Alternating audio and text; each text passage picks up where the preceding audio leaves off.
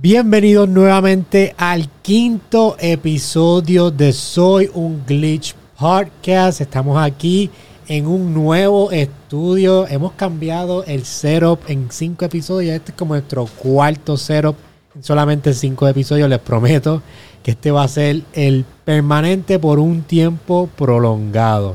Hoy estamos hablando uno de mis temas favoritos, especialmente con una persona que admiro fuera de la parte de, de su profesión, sino por la parte del contenido de cómo lo está creando. Estamos con nada más y nada menos que Finanzas con Rey. Rey, ¿cómo estamos?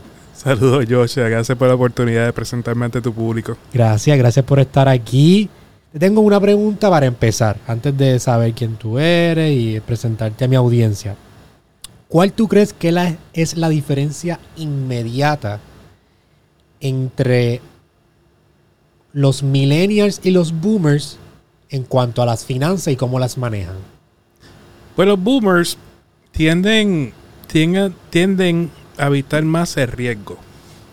No, no les gusta arriesgarse y, y la situación se entiende. Ya los boomers se están acercando a su edad de retiro. Tú quieres algo más estable, más, más seguro. El millennial está buscando crecer y ante esa realidad de que tú quieres crecer, pues la sociedad nos indica pues, que hay que tomar unos riesgos. Y, y ahí está la variante eh, más grande que yo he visto. Tú pones a un boomer a hablar de estrategias de negocio con, con un millennial, prepárate que lo que viene es Troya. Tú sabes, ya cuando me pone una reunión entre un boomer y un millennial, digo, ay Dios mío santo, aquí vamos.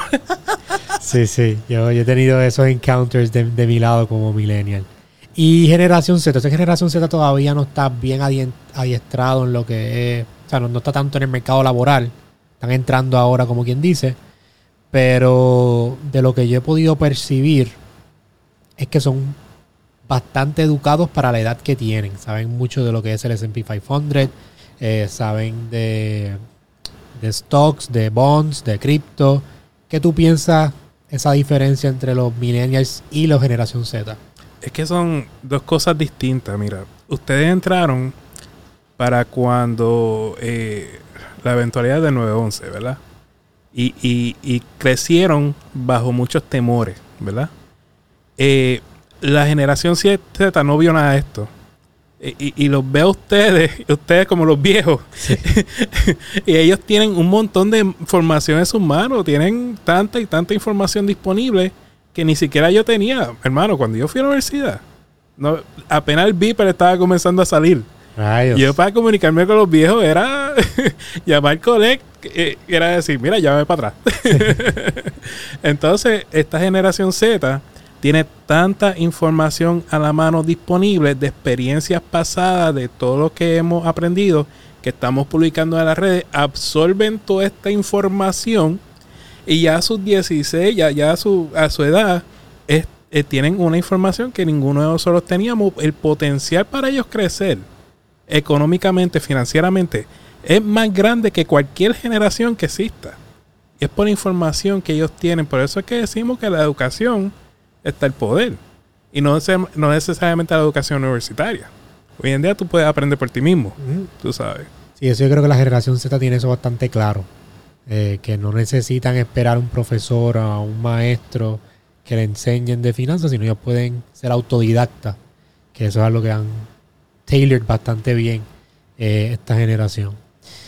Te pregunto, me puedes dar un ballpark, no me tienes que decir. Pero ¿cuál es tu edad más o menos? 42. 42. Sí. Te- Genuinamente te pareces de menos. Yo, yo, pensaba que estaba a los 35, 34, por ahí, 42. So, tú, tú estudiaste pe- pe- finan- finan- finanzas. No, hermano, mira, es que mi- lo mismo, la vida. Eh, yo estudié ingeniería en Mayagüez. Oh, yo también. Sí, Me yo- dropié, pero, eh, pero estudié. tuve tres años, tuve tres años. Pues yo estudié ingeniería civil en Mayagüez. Oh. Eh, yo vengo de. Mi papá es tapicero, mi mamá es ama de casa. Ajá. Cuando voy a la universidad, le digo al viejo: Mira, eh, yo siempre he sido bueno en las matemáticas. Entonces se me da la oportunidad de estudiar en Mayagüez porque antes, por lo menos, si tú eras bueno en matemáticas, tú vas a ser ingeniero. Sí, sí. Pues me lo creí. Y dije, pues está bien, me toca ser ingeniero. Me voy para Mayagüez y le digo al viejo, viejo, eh, o sea, Me aceptaron en Mayagüez. Me dice, felicidades, pero yo creo que tú de Guayama no pasas. Oye, no hay forma, ¿me entiendes? So, nada, me fui a ti de Mayagüez, cogí un montón de préstamos estudiantiles y, y eso podemos hablar hoy o después cuando quiera. Eh, cuando en la vida, en el proceso de la vida, me endeudo eh, a un nivel increíble. Me costó relaciones, me costó mi salud, un montón de cosas. Y comienzo a estudiar finanzas. Ahí es que entro a estudiar las- con el maestro Dave Ramsey y luego eh, con el maestro And- Andrés Gutiérrez. Me educo en el área financiera. Esto fue hace cuánto más o menos. 2012 por ahí. Oh, 2012. son hace más de 10 años prácticamente. Ok. So, 2012 comienzo a través de Andrea a dar un curso que se llama Paz Financiera, coordinar un curso. Y ahí comienzo a entender la mentalidad de las personas, ¿verdad? En términos de sus finanzas, cómo administrarse, el pensamiento.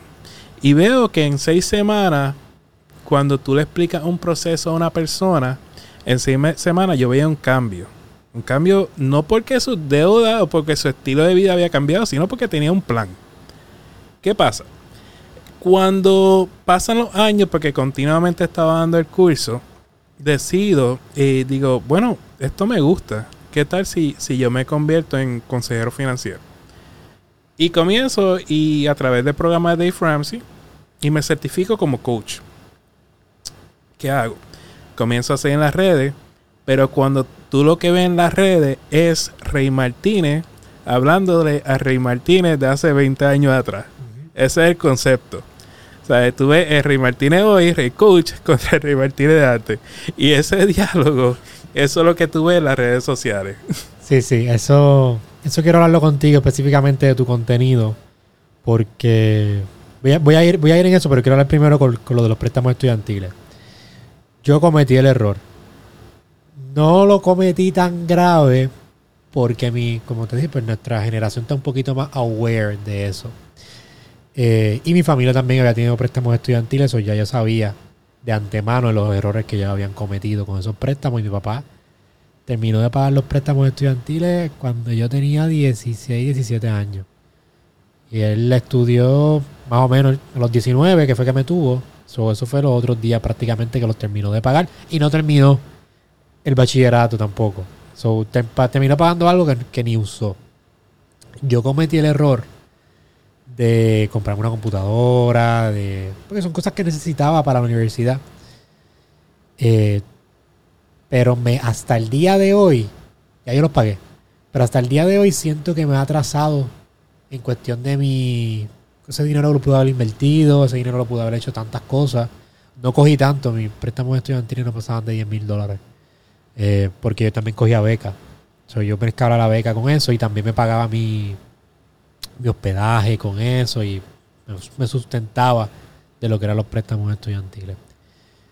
Pero algo que sí, y esto me encantaría saber tu opinión sobre esto. Yo viniendo de una familia que no era muy adinerada, préstamos estudiantiles a veces es la única forma de estudiar. ¿Cómo, qué recomendación tú le darías a una persona que no tenga, por ejemplo, en mi caso yo era de Carolina y me fui a Mayagüez. Yo necesitaba hospedarme.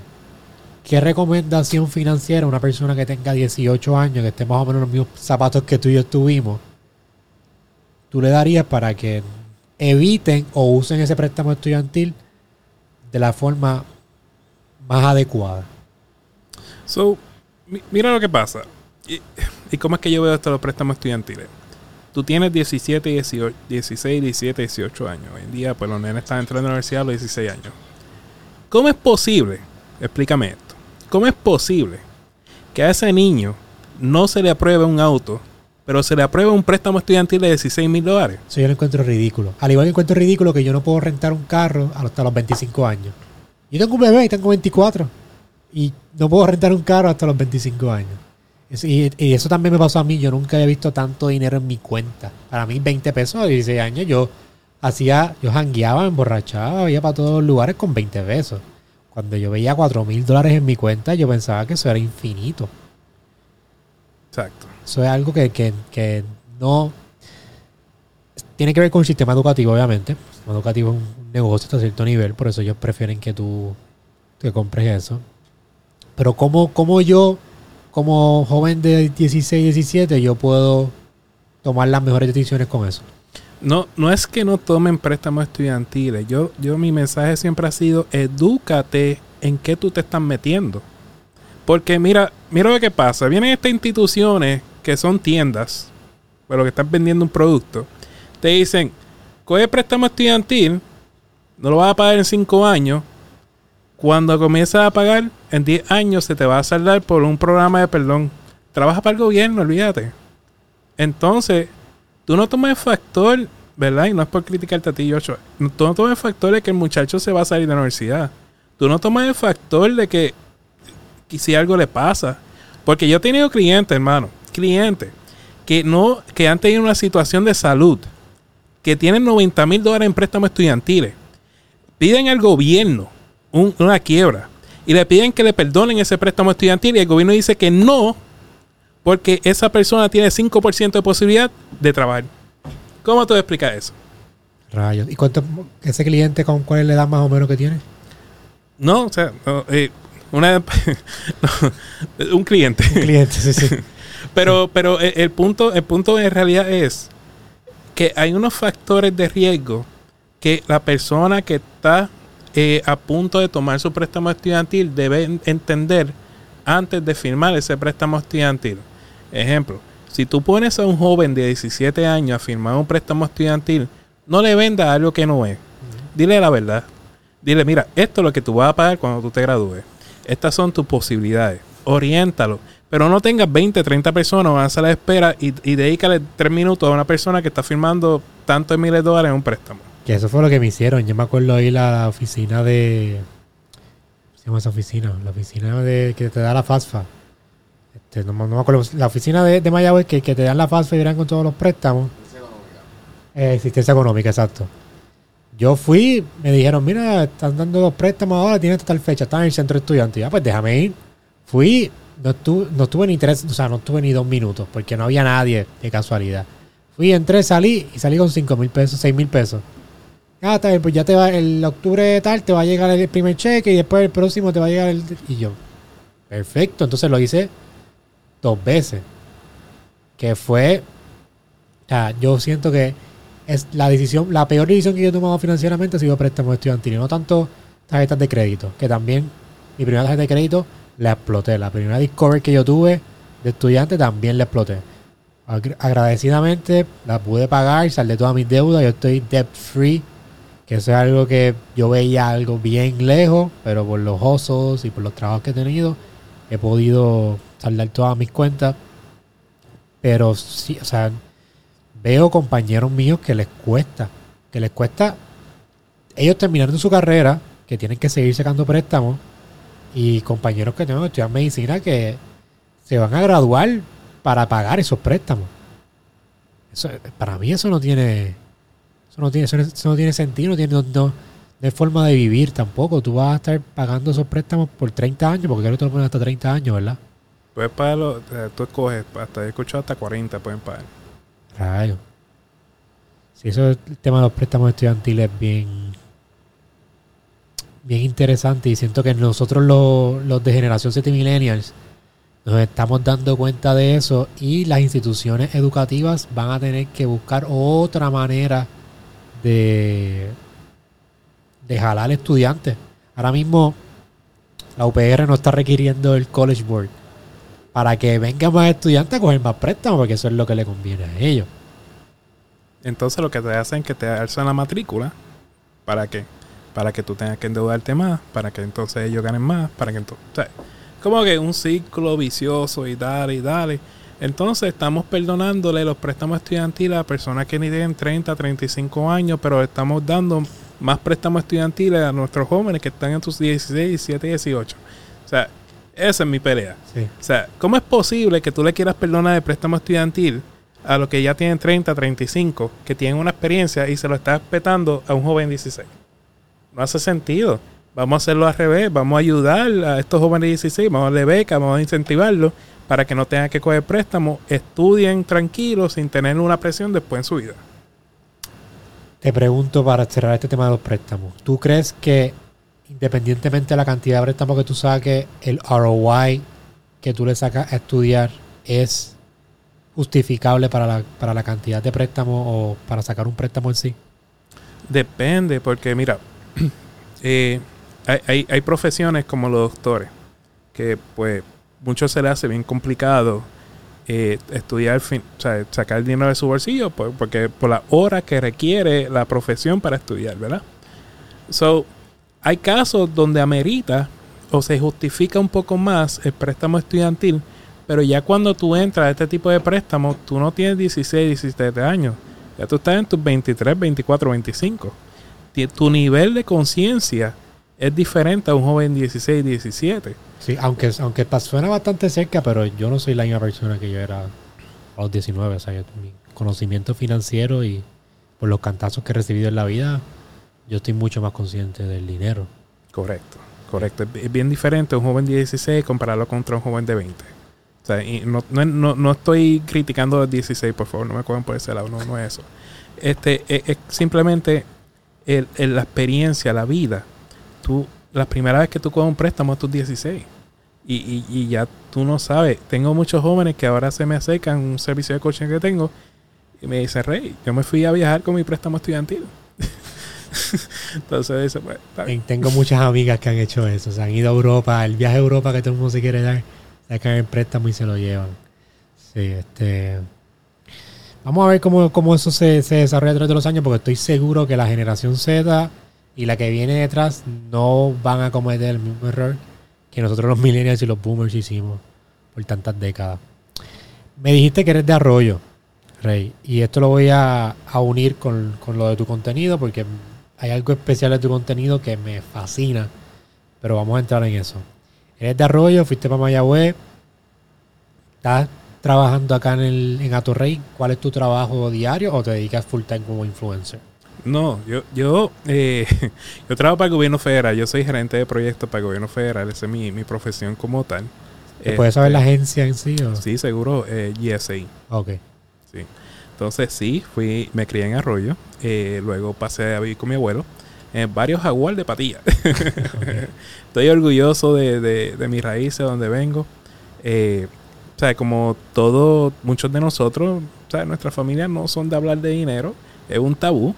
Y, y así yo lo percibí. O sea, dinero es algo que, pues, eso llega. Sí. Y- pero no es, no es un tema de conversación a diario que tuve.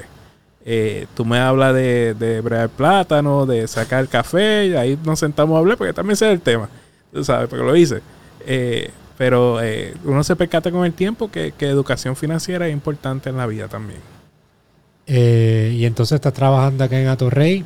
¿Y cómo em- empezó esto de influencer? Aparte de que los cursos, me imagino que entraste en esa área, empezaste a ver lo que era como tu personal brand. Cuéntame esa travesía, cómo ha sido. Pues mira, exacto, comencé a dar el curso de paz financiera y ya cuando me certifico como coach bajo el programa de Dave Ramsey, pues estoy hablando con Andrés y, y él me dice, Rey, pero ¿por qué tú no, no te animas y empiezas a hacer algo en las redes sociales? Y yo decía, "Ah, que yo no sé, eso, eso es como que para los jóvenes, yo no estoy para eso. Y, y para Bueno, eso... Da- Dave Ramsey es bastante mayor y él está. Yo sale en el For You page todo el tiempo, Dave Ramsey. Sí, ya está en los 62, eso ya es otra Sí. cosa, es un monstruo en eso, fíjate, eso... Sí. La cosa es que, nada, digo, pues está bien, voy a hacerlo. Eh, y empecé posteando tranquilo en Instagram sin, sin hacer mucho. Y yo decía, mira, si yo logro eh, ayudar a tres familias en Puerto Rico, ya, ya con eso yo me siento súper hecho. Porque el curso que yo estaba dando es más bien para California y inmigrantes recientes a los Estados Unidos, de, Latinoamérica. ¿Qué pasa? Que por eso es que, que también yo entiendo mucho la, la cosa esta del ITIN, cuando es reciente el venezolano llegando a Estados Unidos, el proceso, y por eso hay un público que me sigue en cuanto a ese, ese estado. ¿Qué pasa? Cuando llego hablando aquí en Puerto Rico, digo, si puedo ayudar a tres familias, yo soy feliz. Mi primer cliente en Puerto Rico, yo creo que llegó al menos del mes de yo empezar a postear en las redes sociales. Y, y comienzo a trabajar con ellos. eh, y llega un punto que ellos me refieren a otra persona, a otra familia. Me dice, Rey, ¿qué tal si esta otra familia? Pues dale, también yo lo ayudo. Y de 2 pasaron a 4. Y de 4 pasaron a 8. Entonces el servicio de coaching se expandió.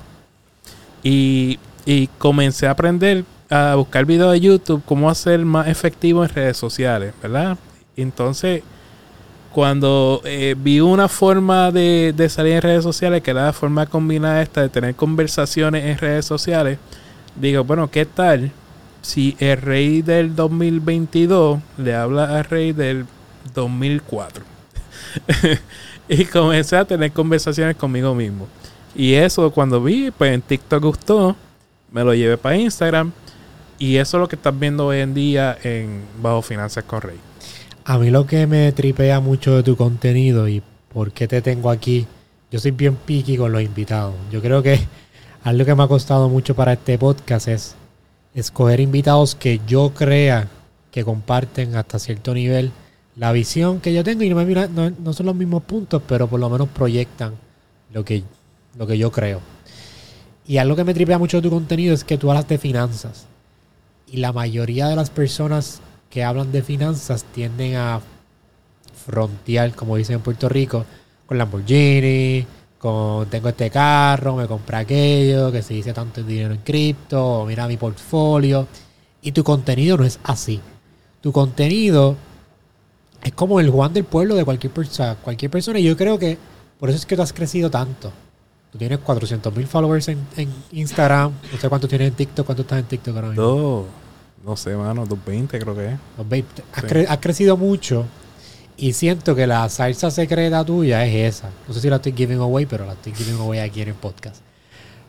Porque el valor de tu contenido tiene que ir por encima a lo que tú estás proyectando. Mayormente estas personas que hablan de finanzas usan eso, esas anclas de tengo un carro bien caro, tengo un sports car para atraer a un público en específico. Pero tú has llegado a las masas porque tú le hablas a la persona común. ¿Sientes que eso te, te sí, es que te bastante la, claro? Esa es la idea. Yo no me interesa, no me interesa, no sé, no soy yo yo, yo, yo soy una persona humilde, yo soy una persona de campo. es lo que soy, brother, es lo que soy. Eh, y no me interesa hablarle a una persona que, que, se crea o que quiera ser multimillonaria. Yo, le, yo soy claro, si tú quieres ser millonario, no es conmigo. yo, digo lo, yo digo lo mismo. no es conmigo. Yo te enseño a cómo establecer tus finanzas, que tus finanzas sean, no, no sea una preocupación que, que, puedas tener un futuro para ti, para tus hijos. Y, y, te lo voy a explicar en arroz de bichuela. Tú sabes. Y, y, y, lo hablo de una forma sin entrar en mecanismos de, mira, por ciento de interés a este precio, si tú, o sea, olvídate de eso. No, no, hay, que, no hay que llevarlo a ese nivel. Eh, y, y trato de llegar a la persona que, como te comencé a explicar, que, que nunca, este tema nunca lo han escuchado y que después de mí, ok, que tú establezcas tu finanza y después quieras crecer tu finanza a otro nivel y buscas otro influencer o otro educador. Magnífico, brother. Pero por lo menos estabilizaste tus finanzas. Si te llevo ahí, pues magnífico, ya yo hice mi trabajo. Sí, eso, qué bueno que me dijiste eso de millonario, porque es algo que tenía apuntado en las preguntas que te quiero hacer. Algo, una narrativa que a mí me gustaría cambiar y se da mucho en las redes sociales. Y lo he hablado, yo creo que este es el he hecho cinco podcasts, este es el tercero que hablo de esto. Y es que la gente confunde el querer ser millonario con querer tener estabilidad económica. Tú te, hacer un millón de dólares está chévere, pero los sacrificios que conlleva, la mayoría de las personas no, lo, no están dispuestas a hacerlo o simplemente no, no, es que no tengan la capacidad, pero no, no van a llegar a eso como, como ellos esperan.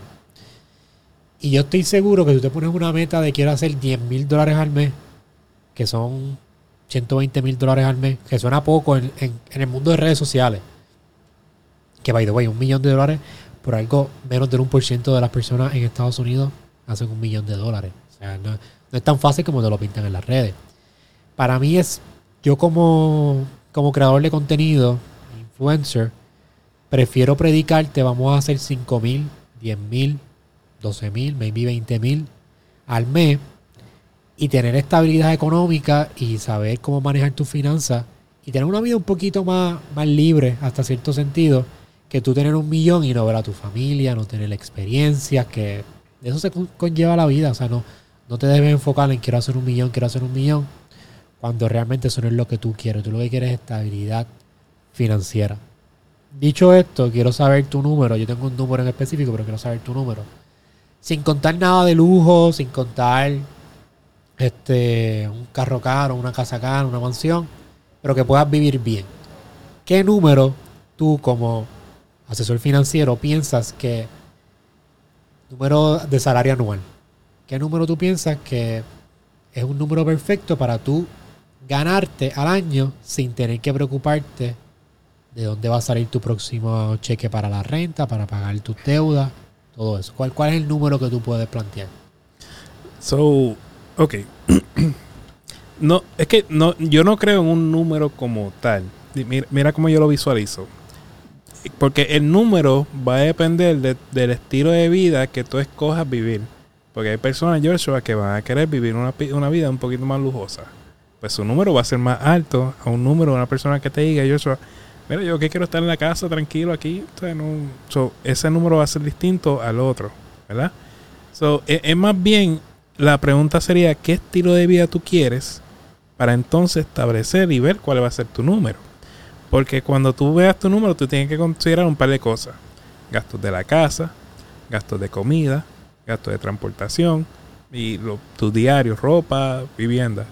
Tú sumas esos cuatro y lo que te dé mensual, multiplícalo por 12. ¿Qué pasa?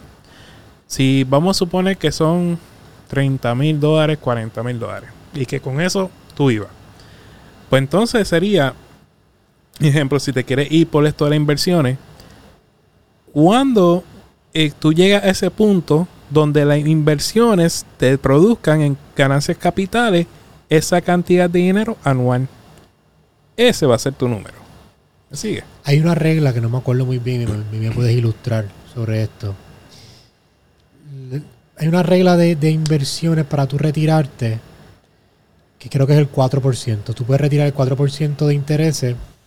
Por ejemplo, si yo invierto un millón en el S&P 500 en mi portafolio, yo puedo retirar el 4%, que sería 40 mil dólares al año. ¿Cómo se llama? Ese es Fire Movement. El Fire Movement, exacto. Este. ¿Cómo. Obviamente, un millón de dólares es mucho dinero. ¿Cómo yo puedo eh, obtener algo así en las inversiones, pero no a, esa escala tan grande? Me vio otro tipo de.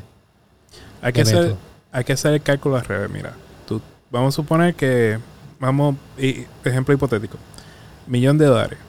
Esta es la, la multiplicación que yo, yo uso. Millón de dólares. Multiplica por lo que te está, el retorno que estás obteniendo en la bolsa de valores, por decir algo, un NFT o lo que sea. 10%, vamos a ver este ejemplo. Un millón de dólares, 10% son 100 mil dólares. Esos 100 mil dólares, multiplícalo por .75. Estamos hablando de 75 mil dólares, ¿verdad?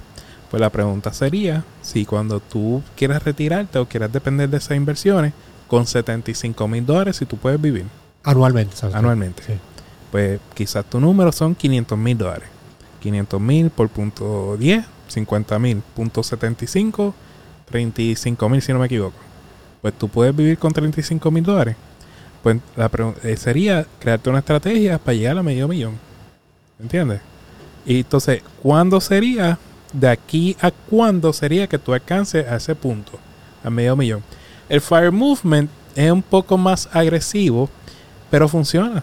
Eh, Porque de nuevo volvemos, no se trata de un número, por lo ¿Pu- menos. pu- ¿Puedes explicar un poquito más en detalle lo que es Fire Movement? Yo sé que tiene que ver con las personas que se quieren retirar un poquito antes, antes de los 60, maybe para sus 30.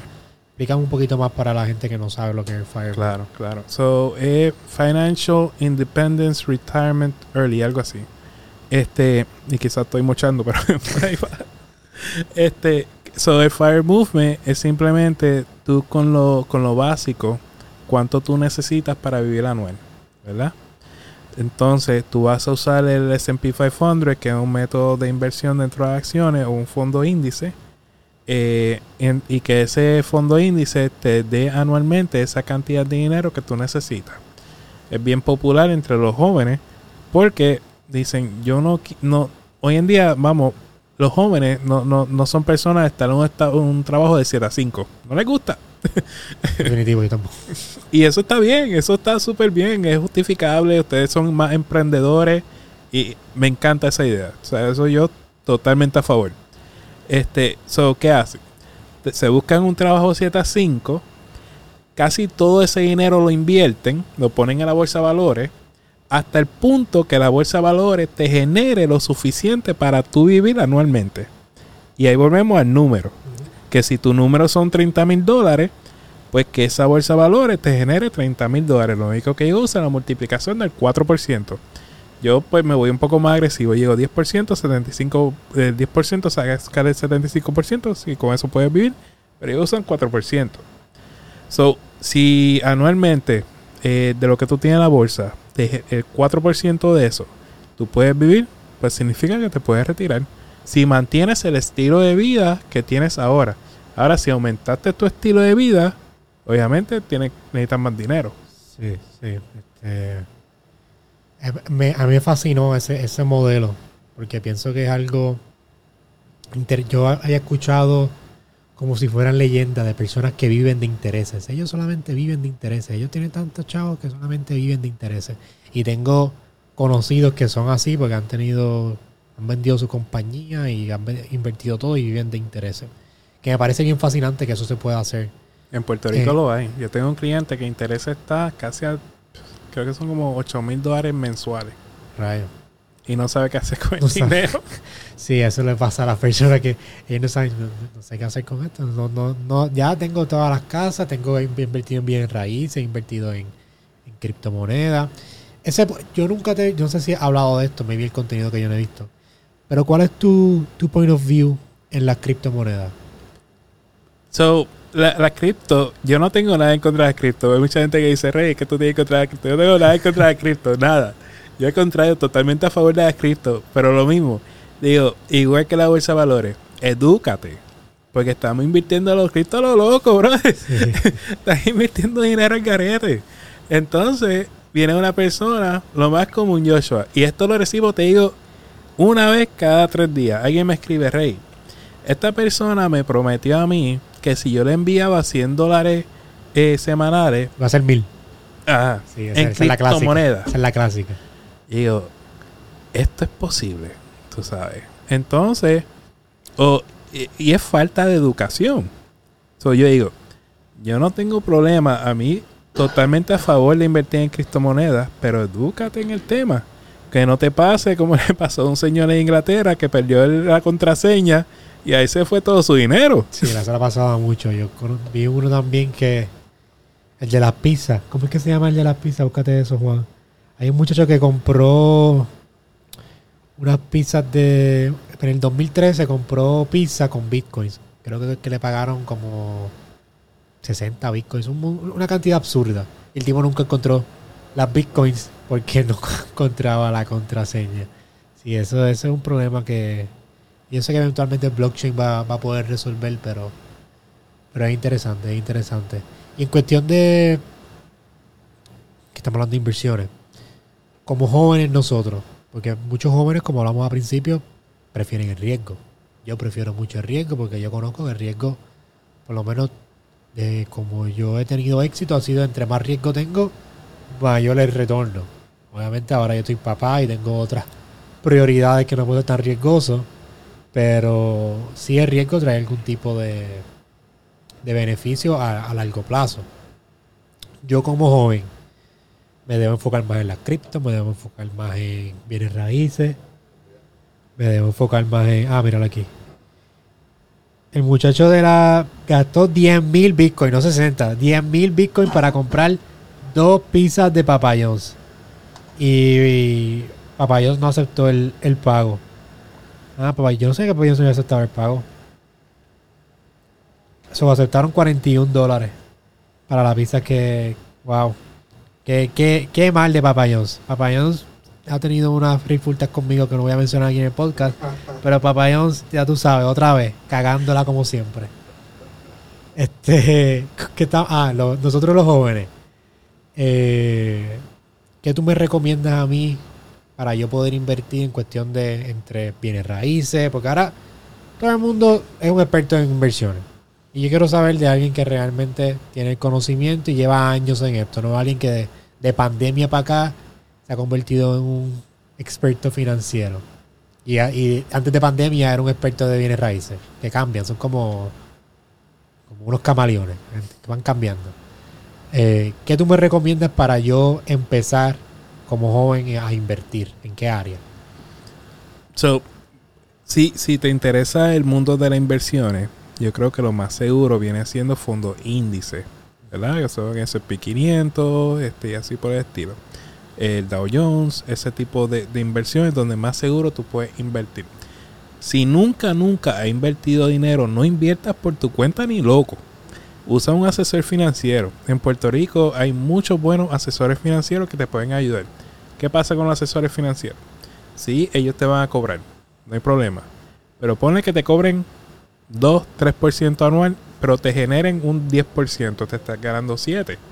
¿Que vas a estar con el asesor financiero toda tu vida? No. Usa los dos años, aprende esos dos años de tu asesor y te educa. Eh, míralo como un, tú estás pagando por educación. Ya después de, después de los dos años, sigue haciéndolo por tu cuenta, pero aprendiste. ¿Los asesores financieros te cobran un por ciento de lo que te ganes o te cobran un costo inicial? Ellos, es que depende. Hay dos formas que ellos te pueden cobrar. Uno es anual. Te pueden decir, mira, yo te voy a cobrar anual de lo que tú tengas invertido un X por ciento. De Un 2, un 3, un 6, lo que sea. O te pueden decir de lo que tú vayas a poner e invertir, yo te voy a cobrar un tanto por ciento. ¿Me entiendes? O sea que hay dos formas que ellos tienden a cobrar. El más que yo he visto es que cuando tú inviertes dinero, envías 150 dólares, por decir algo, que ellos dicen, bueno, los 150 dólares yo me voy a quedar con 5 y te invierto el resto. Y no es que ellos van a invertir a lo loco. Tú le vas a decir a ellos dónde invertir el dinero. ¿Me entiendes? Entonces cuando ellos terminen, o sea, tú termines el contrato con ellos, diga yo voy a seguir por tu cuenta, esas acciones que tú compraste son tuyas. Y te las llevas a Fidelity o a cualquier otra eh, de esto que tú quieras usar. So, parte, aprovecha y usa parte hacia, hacia la bolsa de valores de Estados Unidos. Si te interesan las criptomonedas, volvemos, educación. No me inviertas porque escuchaste a alguien, un, un, un tenista bien famoso, decir que esto está a la moda. No eso. Sí, sí. Invierte, o sea, invierte con conocimiento. Y sí, va a haber un riesgo, pero invierte con conocimiento. So, parte de la bolsa de valores, parte de la criptomoneda. Eh, hay gente que sí que le gusta los bienes raíces, puede invertir en bienes raíces. eh, pero de nuevo, no, no escoger cuatro, cinco, seis propiedades y, y comprarla a la misma vez. No funciona así. Tú vas a buscar una propiedad, ejemplo, que la propiedad valga 100 mil dólares. La pregunta sería, ¿tú puedes alquilar esa propiedad por un por ciento mensual de su valor? Sería mil dólares. Mil dólares. Si las propiedades alrededor de esa que te interesa se están alquilando por mil dólares, eso es un buen negocio. Ahora, si esa propiedad, el 1% son mil dólares, pero la casa al lado se está alquilando en 400, olvídate, eso no vale la pena. Que si lo, si lo financia, serían 100 mil.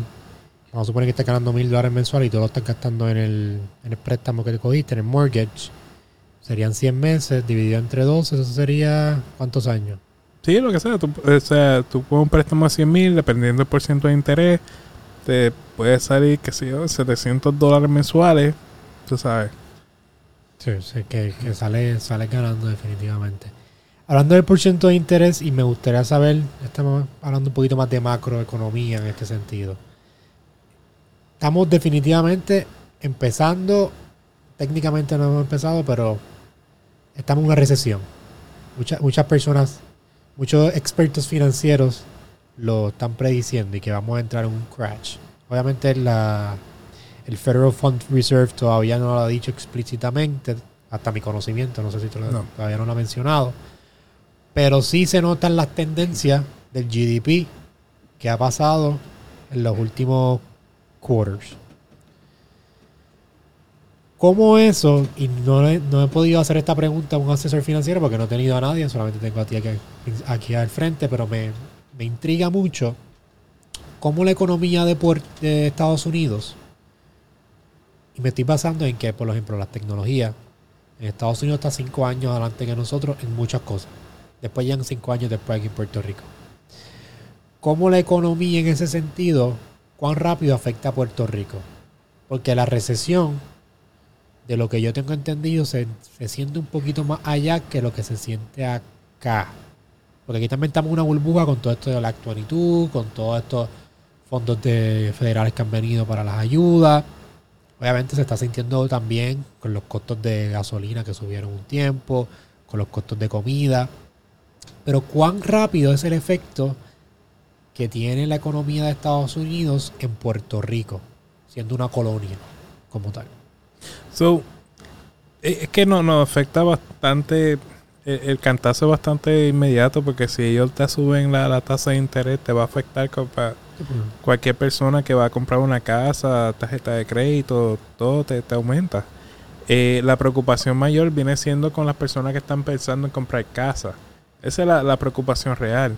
Porque en realidad, pues fuera de subirte la tasa de interés, eh, ¿qué más te afecta? Pues, pues supermercado, eh, las compras básicas. Eh, so, ¿qué, ¿Qué es lo que típicamente pasa? Si la inflación aumenta, ¿verdad? Ejemplo, tú vas al supermercado y aumenta los precios de las compras, pues ¿qué tú haces? Tú típicamente tú gastas 100 dólares semanales en compra. Pues, ok, pues yo no puedo comprar tanto. Son reduzco, ¿verdad? Me aguanto. Las tiendas por obligación se van a ver obligadas a bajar sus precios o hacer cambio o hacer algo para atraer las personas más, ¿verdad? Al crear esa inflación, esa inflación por ella misma tiende a bajarse, a disminuir. Es creada por la misma población.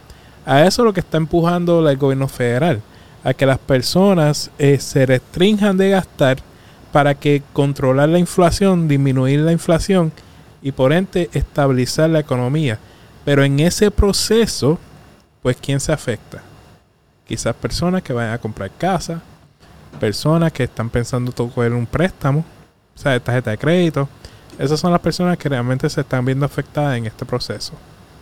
Y nos, que me imagino- mayormente los jóvenes, porque ya los boomers ya ellos han pasado por esto y han que crecido sus assets, sus investment portfolios y no están buscando tanto invertir, sino están buscando catch out muchos de ellos. ¿Cómo nosotros los jóvenes nos podemos preparar para esta recesión? Porque de lo que he escuchado de muchos expertos financieros es que no es como la del 2008. Muchos piensan que va a bajar más fuerte todavía. ¿Qué yo puedo hacer para prepararme asumiendo que no tengo, no tengo ningún tipo de inversión ni nada? Soy la persona común con bien poco eh, dinero guardado en una cuenta, con solamente dependiendo de mi cheque mensual. ¿Cómo yo puedo prepararme para esto? Porque definitivamente estamos viendo la tendencia en que va a pasar. Hay que entender que esto es una, una crisis de gobierno, no es una crisis de tus finanzas personales. No tiene nada que ver con tus finanzas personales. Nada. So, lo que tú tienes que hacer es primero crear un fondo de emergencia. Y esto aplica a una persona que estemos bajo esta situación o no estemos bajo esta situación. Un fondo de emergencia son por lo menos mínimo, Joshua, que una persona que tenga mil dólares en un fondo de emergencia. Una cuenta de banco separada de tu cuenta normal y ten mil dólares ahí quieto, que se vean bonitos. Mil dólares para cuando ocurra una emergencia. Lo otro que yo veo mucho, las personas no entienden sus números. ¿Qué te quiero decir con esto? No saben, si tú le preguntas cuánto tú pagas de agua, de luz, de celular, de wifi, de, de casa, pues te dicen más o menos como esto, más o menos como esto. No, tú tienes que, no el más o menos, sino dame un número más real. Entonces dime fechas, ¿verdad? Entonces, igualmente, tu tu gasto, tu vida, cuánto se te va en tu vida.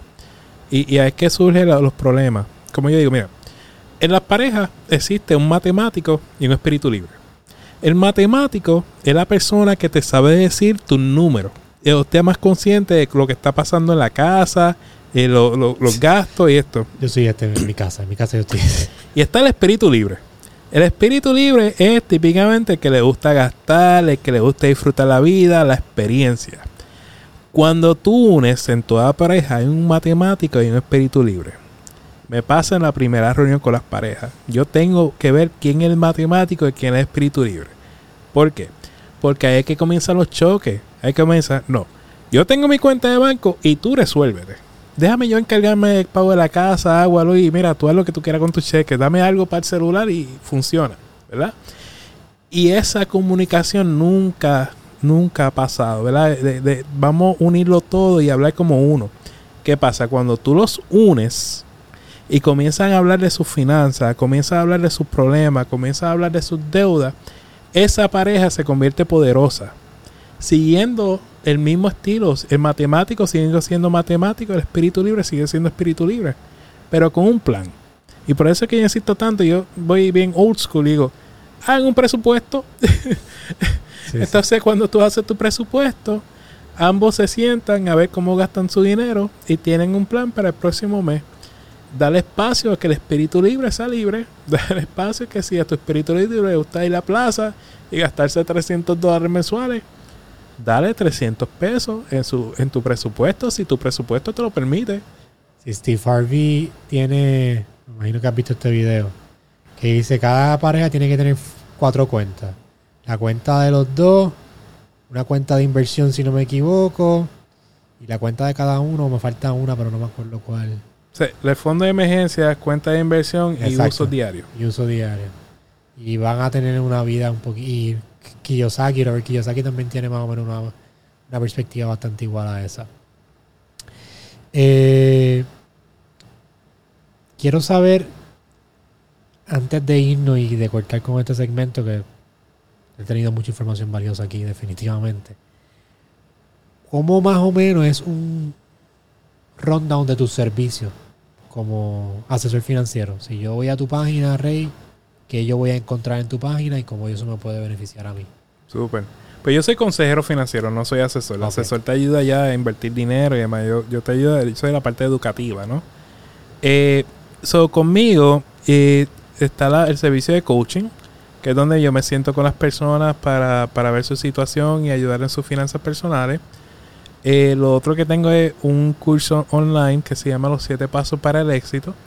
Eh, eso lo consigue en mi página finanzasconrey.com. También en la página, te a cortarme, puedes invertir dinero. Hay un contacto con un asesor financiero para que puedas invertir dinero. Si tienes problemas con tu crédito y quieres aumentar tu puntuación de crédito, también hay un curso para que aprendas a mejorar tu, a reparar y mejorar tu crédito por ti mismo. Eh, tengo un podcast que se llama Finanzas al Día con Paola y Rey, que también hablamos de eso de finanzas puras. Eh, y obviamente por lo que estamos haciendo en las redes sociales. Te pregunto sobre el crédito antes de, terminar. Algo que estamos viendo mucho en la tendencia de los millennials y generación Z es el método de suscripción. No comprar tanto como un préstamo o un loan de cantazos. Es un préstamo, pero no es un préstamo. Hay compañías como Firm, que la he escuchado, que te puedes comprar un producto en Amazon, pero no tienes que pagarlo completo. Puedes pagarlo a plazo y no te cobran ningún tipo de interés. Creo que te requieren una verificación de crédito, pero el puntaje no es tan alto, creo que es 620, 650. Eh, y también para los carros he visto y he escuchado de dealers de carros en Puerto Rico famosos que están tratando de de Apple con esta idea de que tú no compres un carro, sino tú pagues una suscripción al dealer y tú tengas acceso al carro. ¿Qué piensas de esto? Si tú tienes una pelea con Papayón, yo tengo una pelea con los dealers. este, mira, brother, esto es un tema más los dealers. este, son los dealers eh, tienen eh, dentro de 80 cosas, ellos le están dando mucho bien duro a los leasing. Y lo dicen eso mismo, un pago mensual por tú alquilar un carro. Pero es la forma más costosa de alquilar de carro. ¿verdad? Porque tienen el banco entre medio de ellos también. Exacto, y muchas veces ellos mismos financian estos, estos leasing. ¿Qué pasa? Ellos te dicen, no, tú puedes alquilar un carro, lease un carro. Le dicen leasing por no decirle alquiler, porque leasing suena más caché, ¿sabes? So, tú puedes alquilar un carro por dos, tres años, usas el carro, lo entregas para atrás. Y ya. Y si quieres el carro, cuando a los tres años, pues tú, lo puedes comprar, si quieres. ¿Qué pasa? No te dicen que tú no puedes excederte de una cantidad de millas. No te dicen que el mantenimiento lo tienes que hacer allí. No te dicen que dentro de ese pago mensual está la, comi- la comisión del, del vendedor. No te dicen que dentro de ese pago mensual está el mantenimiento de la reparación. No te dicen que dentro de ese pago mensual está la depreciación del carro. Cuando tú sumas todo eso, Estás pagando más. Estás pagando más que alquilar un carro en cualquier de estos de, de, alquiler. Que, que alquilarlo en Hertz o alquilarlo en cualquier otro lugar. Pero eso no me conviene a mí como consumidor de... Porque obviamente yo me compré una guagua. Pero mi guagua que yo me compré en 2020 no cuesta lo mismo en el 2022. No me conviene más a mí pagar una suscripción que pague más. No estoy teniendo un activo que no es un activo que me está perdiendo, o sea, me está quitando dinero del bolsillo, pero se está depreciando también a largo plazo. Hay un factor que tú tienes que tomar en cuenta y se llama riesgo. Si tú pierdes tu trabajo durante un proceso, un proceso de alquiler, mira los términos y condiciones a ver qué tan fácil es para salir de ese leasing. Al Ah. contrario, tener un auto. Y a, y a comprar un auto, Joshua, mira lo que yo digo. No, yo no favorezco que se compren autos nuevos. Yo favorezco que se compren autos con dos años de uso. Y la explicación es esta. Cuando tú compras un auto nuevo, tan pronto tú te montas en el auto saliendo del dealer, tú metiste la llave, lo prendiste, se perdió 8% del valor del auto. Inmediatamente. Pasan 12 meses, perdiste otro 8%. Pasa 12 meses, perdiste un otro 8%. ¿Cuánto perdiste ahí? 24% en dos años, ¿verdad? So, ¿qué yo digo? Cuando tú vayas a comprar un auto, compra un auto de dos años de uso, porque ya ese auto absorbió 24% de la depreciación. ¿Me entiendes? So, ¿qué puede pasar? Te quedaste sin trabajo, te quedaste sin ingreso. El nivel de la deuda va a ser similar al nivel del auto. ¿Qué puede pasar? Pues vendo el auto, saldo la deuda. Si todo sale mal. Sí, pero también yo, yo he visto que los dealers lo que hacen es que te a los carros nuevos el interés es más bajito que a los carros usados. Ajá, ¿por qué? Sí, por eso mismo exactamente. No, pues, o sea, vamos, 20 mil dólares contra 10 mil dólares. Y yo me quiero ganar X cosas, X cantidad. A 20 mil yo te puedo dar un por ciento de interés más bajito porque yo como quiera me voy a ganar esa cantidad. A 10 mil yo te tengo que subir el interés porque yo me quiero ganar esa cantidad. Es jugar con los números, Joshua, es todo lo que es. Sí, yo, yo trabajo con los, con los dealers de carro, pero yo trabajo con los dealers de carro en la parte de mercadeo. Y yo veo como en las ventas ellos te disfrazan todo. O sea, todo tú dices, ah, estoy pagando 400 pesos mensuales por un carro, pero tú estás pagando a 7 años prácticamente. Y terminas pagando más. Que lo, que lo vi en un video también que pusiste. Que, te- que la realidad terminas pagando mucho. Sí, mucho. cada vez que yo tomo el, tel- el dealer de auto, tú sabes todos los mensajes que me llegan. Sí, es- me imagino que se, se Yo tengo eso con, con profesores. Yo, yo doy. Yo, yo lo hago porque genuinamente yo pienso que la universidad tiene que cambiar su forma de educación.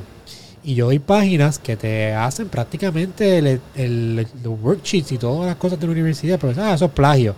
No, eso no es que es plagio, es que tú tienes que mejorar la forma que tú estás educando a los estudiantes porque ahora mismo la tecnología está mucho más avanzada que, que lo que está la institución educativa para tú estar dando lo mismo que daban en 1980. Al igual con los dealers de carro. No se molesten con, con Rey porque está educando a la gente. Sean buena gente y no cojan a la gente de lo que no son. Esa es la idea, o sea, yo estoy de acuerdo contigo con universidades. Yo creo que las universidades tienen que moverse a lo que es la tecnología hoy en día. Eh, tengo muchos compañeros que son recién graduados y, y, y eh, yo digo, ¿dónde tú estudiaste? Porque depende de dónde tú estudiaste, pues ya yo sé más o menos la, la educación que te dieron. Porque lo, para ser sincero, los que me salen de Mayagüez, le falta un proceso de crecimiento en cuanto a a conocer cómo, cómo funciona hoy en día la ingeniería y, ¿verdad? Tú lo Eres la primera persona que me dice la verdad de eso. Porque todo el mundo piensa, no, no, Mayagüez, Mayagüez. Pero Mayagüez está bien atrás en ingeniería. Universidades como la Politécnica y universidades privadas están bastante adelante. La Intel de Bayamón está bastante adelante. Sí, esa es la verdad, esa es la verdad. Entonces tú lo comparas contra quizá un muchacho que te sale de la poli, que los ponen más y los, profesores, los profesores están activos en, en lo que está pasando en la calle y tú lo- de pronto, ¿quién es tu profesor? Fulano. Ah, yo tengo tal proyecto con fulano. Y ya yo sé que, que ese muchacho pues está, o esa muchacha eh, educa- eh, eh, formación está más, más, es más real, tiene un conocimiento más real de lo que está pasando en la sociedad. Eh, quizás una persona mayor es más escolástico. Entonces, pues, yo no necesito que tú me sepas de derivada, yo necesito que tú me entiendas cómo negociar con un contratista. Este, tú sabes, entonces, pues, nada, y no es malo, y no, no, lo que están estudiando en Mayagüez, mira, magnífico, sigan ahí, terminen. Eh, es un proceso de aprendizaje cuando salga a la calle que, que vas a tener que encontrarte. Definitivo. Gracias, Rey, por estar aquí en nuestro quinto episodio. Ha sido un episodio educativo, antes que todo, y humbling. Me encanta saber que una persona común y corriente pueda hablar de estos temas y muchos puertorriqueños y personas de Latinoamérica se pueden identificar. Yo tengo muchas personas también de Latinoamérica que me siguen. Y no todo se trata de estar fronteando de lujo, no todo se trata de querer ser millonario como estábamos hablando, sino en la educación y en qué tipo de vida tú quieres vivir y que lo puedes, o sea, no, no necesitas ser millonario para estar educado, este, ser educado financieramente. gracias por el trabajo que haces definitivamente, lo aprecio un montón, por favor, no quiero que te quite, quiero que sigas trabajando y sigas elevando tu contenido. Gracias a todos los que se conectaron, por favor redime todas tus redes sociales para que sí, seguro, eh, Finanzas Correy en todas las páginas de redes sociales y la página web finanzascorrey.com. Ya saben, Corillo, a mí me pueden seguir en Castro en todas las redes sociales y DJCastro.com. Ahí vamos a estar poniendo cursos que vamos a estar pregrabando y ahí están todas las guías que yo tengo. Si quieres aprender a hacer 5 mil dólares mensuales trabajando desde tu casa o si quieres ser tu propio jefe siendo freelancer. Gracias por conectarse a otra vez a Soy un Glitch Podcast. Los veo la próxima semana. Ya saben que pasen una bonita semana.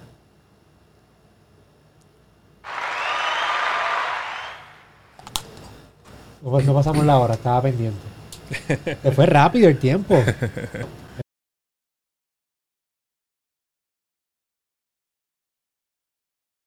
Ha sido un episodio educativo, antes que todo, y humbling. Me encanta saber que una persona común y corriente pueda hablar de estos temas y muchos puertorriqueños y personas de Latinoamérica se pueden identificar. Yo tengo muchas personas también de Latinoamérica que me siguen. Y no todo se trata de estar fronteando de lujo, no todo se trata de querer ser millonario como estábamos hablando, sino en la educación y en qué tipo de vida tú quieres vivir y que lo puedes, o sea, no, no necesitas ser millonario para estar este, ser educado financieramente. gracias por el trabajo que haces definitivamente, lo aprecio un montón, por favor, no quiero que te quite, quiero que sigas trabajando y sigas elevando tu contenido. Gracias a todos los que se conectaron. Por favor, redime todas tus redes sociales para que Sí, seguro. Eh, Finanzas Correy en todas las páginas de redes sociales y la página web finanzascorrey.com. Ya saben, Corillo, a mí me pueden seguir en Castro en todas las redes sociales y DJCastro.com. Ahí vamos a estar poniendo cursos que vamos a estar pregrabando y ahí están todas las guías que yo tengo si quieres aprender a hacer 5 mil dólares mensuales trabajando desde tu casa o si quieres ser tu propio jefe siendo free Lancer. Gracias por conectarse a otra vez a Soy un Glitch Podcast. Los veo la próxima semana. Ya saben que pasen una bonita semana.